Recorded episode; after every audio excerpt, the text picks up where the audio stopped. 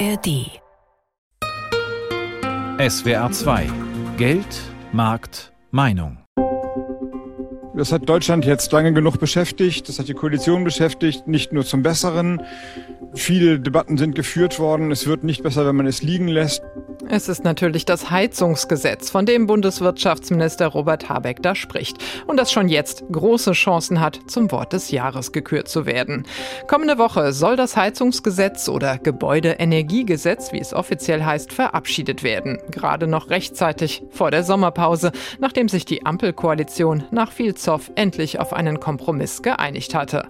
Ein Punkt dabei, die Fernwärme soll ausgebaut werden. Mit dieser Art des Heizens wollen wir uns in dieser Sendung beschäftigen. Was bringt die Fernwärme?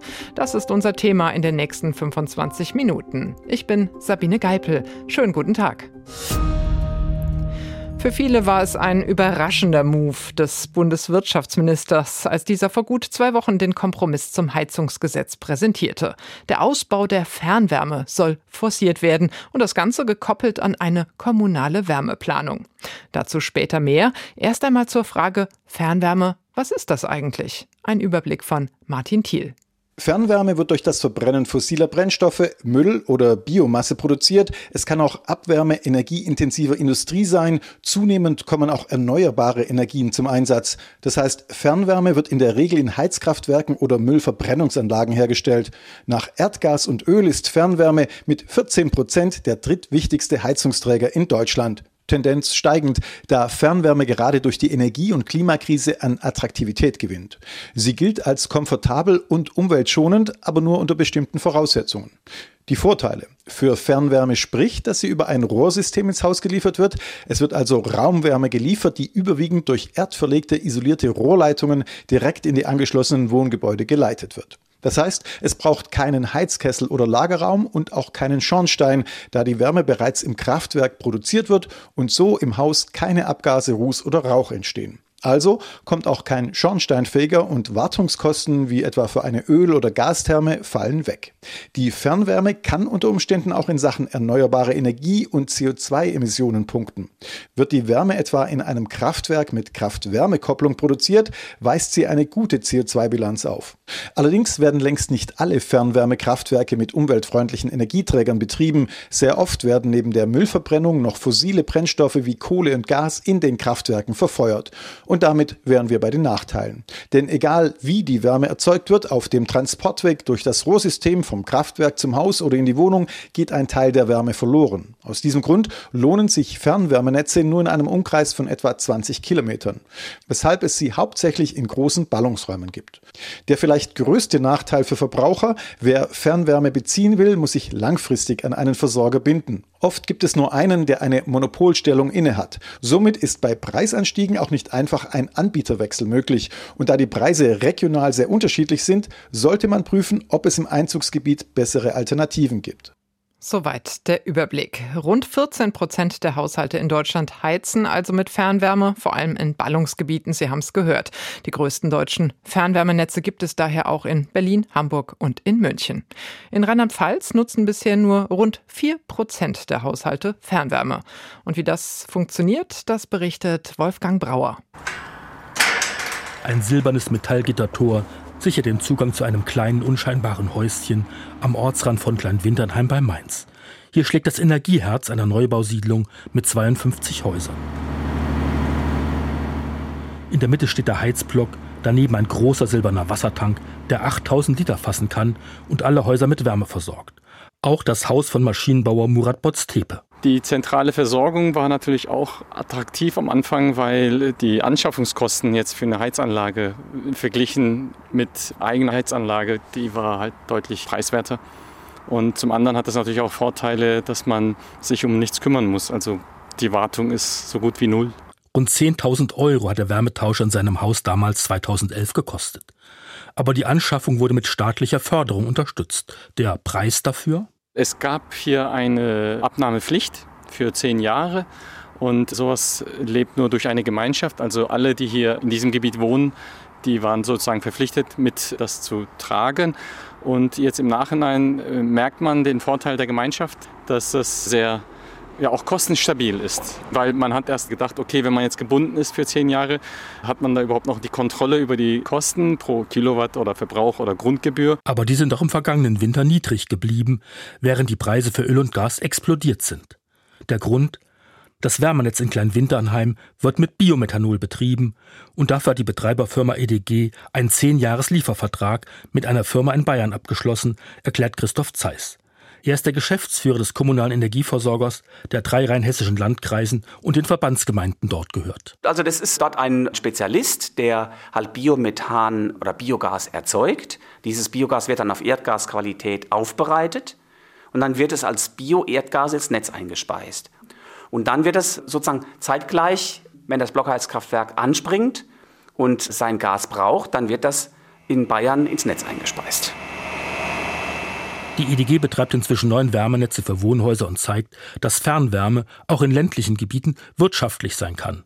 Die Hauptvoraussetzung? Überall, wo wir das gemacht haben, ist dieser Anschluss- und Benutzungszwang zivilrechtlich über die Kaufverträge realisiert worden und öffentlich-rechtlich per Satzung. Ein Zwangsanschluss geht aber nur bei Neubaugebieten. In einem Fall hat die EDG aber auch in einem Altbaugebiet in Gimpweiler bei Birkenfeld an der Nahe ein wirtschaftliches Netz aufbauen können. Auch mit einer Struktur der Bewohnerinnen und Bewohner, wo wir über demografischen Wandel reden, wo natürlich auch gerade deswegen doch mehrere Leute gesagt haben, nee, ich will mich da nicht anschließen. Ich bin jetzt 70 Jahre und älter, meine Ölheizung hält mich aus und China sind sowieso weg. Und deswegen haben sie sich nicht angeschlossen, aber die kommen jetzt auch mehr und mehr dazu. Das verdichtet sich also jetzt. Auch weil es eine hohe staatliche Förderung gab. Trotzdem ist immer eine große Überzeugungsarbeit bei den Hausbesitzern oder Bauherren nötig, ergänzt Matthias Freund, der technische Leiter der Energiedienstleistungsgesellschaft Rhein-Nahe. Und dann führt man ja fast so eine Art Häuserkampf. Man macht Türgeschäft, wo man also hingeht, die Leute überzeugt, erläutert, was sind die Vorteile, Nachteile, vielleicht auch für den Einzelnen. Was muss er tun in seinem Haus konkret, um angeschlossen zu werden? Und nicht nur bei den Hausbesitzern muss die EDG aus Niederolm für ihr Konzept werben. Sie hat inzwischen allen Landkreisen in Rheinland-Pfalz Angebote unterbreitet, sagt Geschäftsführer Christoph Zeiss. Aber gleichwohl ist es nirgends kopiert worden. Wir sind irgendwie so ein Exot auch, ne? Noch ein Exot, aber das soll sich in den nächsten Jahren ändern. Dabei sind jetzt die Kommunen gefordert. Bis 2026 oder 28, je nach Größe der Stadt, sollen sie einen kommunalen Wärmeplan vorlegen. Denn danach richten sich die Vorgaben für Verbraucher, welche Art der Heizung sie künftig einbauen. In Baden-Württemberg ist man da schon einen ganzen Schritt weiter. Die 104 größten Kommunen des Landes sind nämlich gesetzlich dazu verpflichtet, schon bis Ende dieses Jahres eine solche Wärmeplanung aufzustellen. Darüber habe ich gesprochen mit Susanne Nusser, der stellvertretenden Hauptgeschäftsführerin des Städtetags Baden-Württemberg. Und ich habe sie gefragt, kommunale Wärmeplanung, was passiert denn da genau? Bei der kommunalen Wärmeplanung nimmt die Stadt zunächst mal das gesamte Stadtgebiet in den Blick. Dann wird geschaut, welche Voraussetzungen habe ich denn tatsächlich im Moment vor Ort. Da wird natürlich auf die geografische Lage, auf die topografische Situation vor Ort geschaut. Da wird geschaut, welche Wärmequellen stehen vor Ort zur Verfügung. Also zum Beispiel habe ich eine Müllverbrennungsanlage, gibt es Potenzial für Industrieabwärmenutzung, habe ich die Möglichkeit, Abwasserabwärme zu nutzen, gibt es vielleicht Flächen für eine Solarthermieanlage. All diese Punkte werden in den Blick genommen. Was eine ganz wichtige Rolle spielt, ist der Gebäudebestand vor Ort. Es wird also geschaut, was habe ich für eine Art von Bebauung, also wie verdichtet ist die Bebauung vor Ort, welches Alter hat der Gebäudebestand jeweils, welchen Sanierungszustand haben die Gebäude? Und je nachdem werden die Städte dann bestimmte Arten von Heizungen als geeignet für dieses bestimmte Stadtgebiet oder das Quartier oder auch den Straßenzug definieren. Insbesondere interessant wird es dann beim Wärmenetzbau. Da wird dann in diesen Wärmeplanungen auch schon relativ klar festgelegt werden, in welchen Gebieten es künftig Wärmenetze, Nah- oder Fernwärmenetze in der Kommune geben soll. Kommen wir doch zur Fernwärme. Wie ist denn da der Stand der Dinge in Baden-Württemberg? Also in Heidelberg, die Hälfte der Wärmeversorgung erfolgt bereits über Fernwärme. In Mannheim sind es 60 Prozent. Also gerade in den Ballungsgebieten lohnt sich das ja auch. Wo sehen Sie denn da Stand jetzt noch Potenzial? Ja, Sie haben zwei Städte angesprochen, die tatsächlich schon sehr weit sind beim Thema Wärmenetze. Das ist nicht beispielhaft fürs gesamte Land. Also es gibt tatsächlich sehr viele Städte, die noch bei Weitem nicht so weit fortgeschritten sind beim Thema Wärmenetze.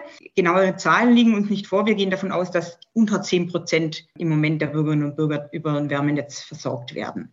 Wir haben aber sehr großes Potenzial und das ist auch der Punkt, ähm, der eben in diesen kommunalen Wärmeplanungen eine große Rolle spielt. Gerade im verdichteten Bestand, Sie haben es angesprochen, sind Wärmenetze nach unserem Wissen in aller Regel nicht nur die klimafreundlichste und energieeffizienteste Lösung, sondern auch in aller Regel die kostengünstigste Lösung für die Bürgerinnen und Bürger. Aber für die Kommune bedeutet das natürlich äh, große Investitionen ja auch. Denn wenn man so ein Fernwärmenetz ausbauen will, das sind ja Rohre, die verlegt werden müssen, Straßen, die aufgerissen werden müssen.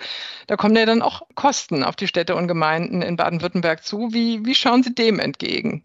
Ja, in der Tat, da kommen gewaltige Kosten auf die Kommunen zu. Ich möchte gerne ein bisschen differenzieren zwischen dem Neubau und dem Bestandsgebäuden. Im Neubau praktizieren das viele unserer Mitgliedstädte schon seit Jahren, dass sie die Grundstücke, sofern sie im Eigentum der Kommune liegen, nur gemeinsam mit einem Anschluss an ein solches Wärmenetz verkaufen, sodass es so eine Art faktischer Anschluss- und Benutzungszwang ist. Und die Bürgerinnen und Bürger bekommen dann ihr Grundstück gemeinsam mit diesem Anschluss an das Wärmenetz. Und da kann ein Wärmenetz relativ schnell auch wirtschaftlich betrieben werden. Im Bestand sieht es ganz anders aus. Da habe ich die Situation, dass ich natürlich sehr hohe Tiefbaukosten habe, wenn ich für das, die Verlegung des Wärmenetzes eigens die Straße aufreißen muss. Was noch dazu kommt, ist, dass im Bestand alle Gebäude ja auch schon bisher eine Heizung haben.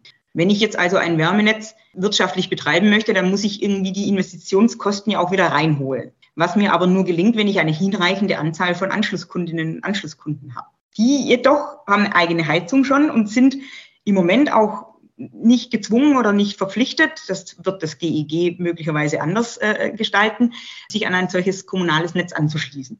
Und um diese Hürde zu überwinden, diese hohen Anfangsinvestitionen zunächst mal zu tätigen, bevor ich mir sicher sein kann, ob ich die auch tatsächlich wieder reinholen kann. Dafür brauchen wir Förderung, wir brauchen Finanzierungsinstrumente, wir brauchen den Bund, wir brauchen das Land. Die Kommunen werden ihren eigenen Teil dazu tun, aber wir brauchen auch private Investoren.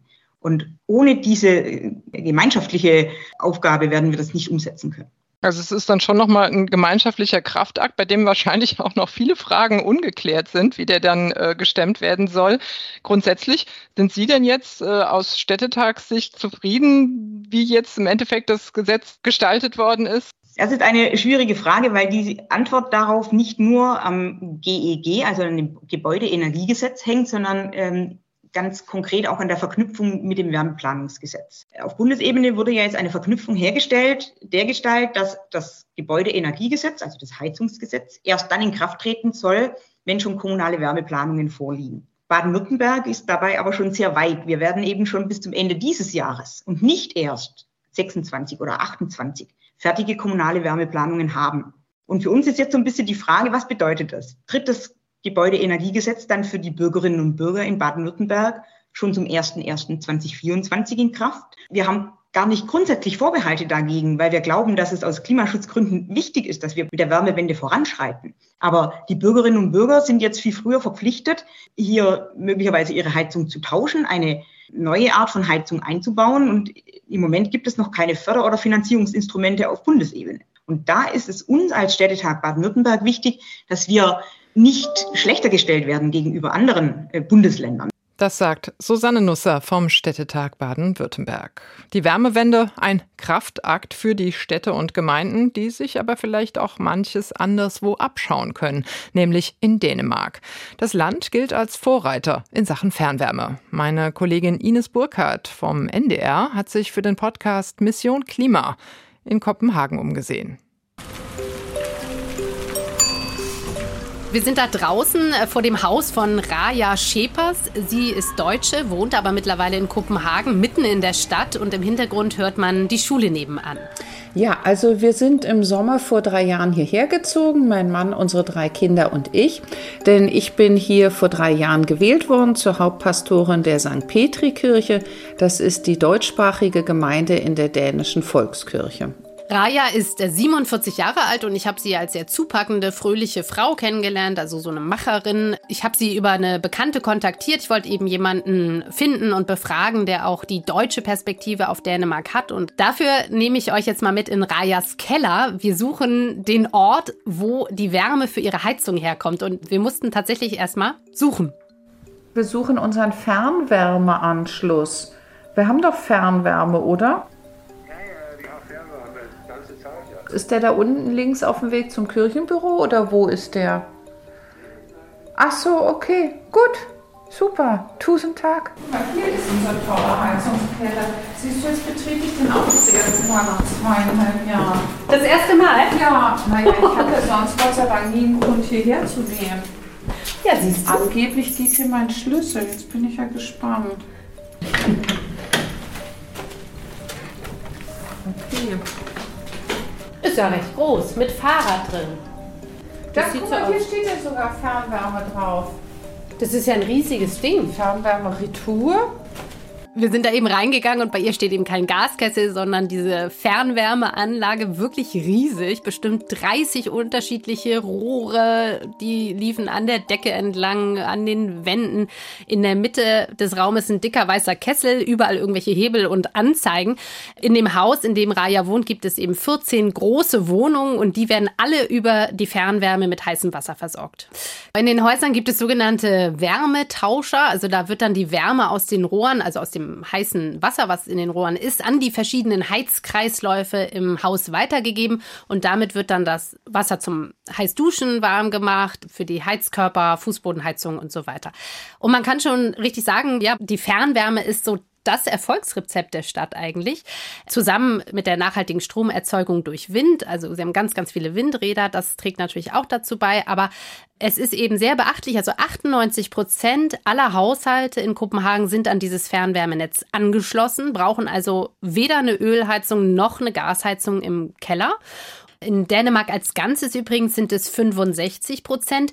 Und wie die Dänen das geschafft haben, das hat mir Simon Kier-Hensen erklärt. So at the City of Copenhagen, I worked with planning, but also with the green strategies. So the climate action plan, the bicycle strategies, the waste strategies, and so on. Simon war einige Jahre Leiter der Stadtentwicklung Kopenhagens und forscht mittlerweile an der Uni. Da habe ich ihn auch getroffen.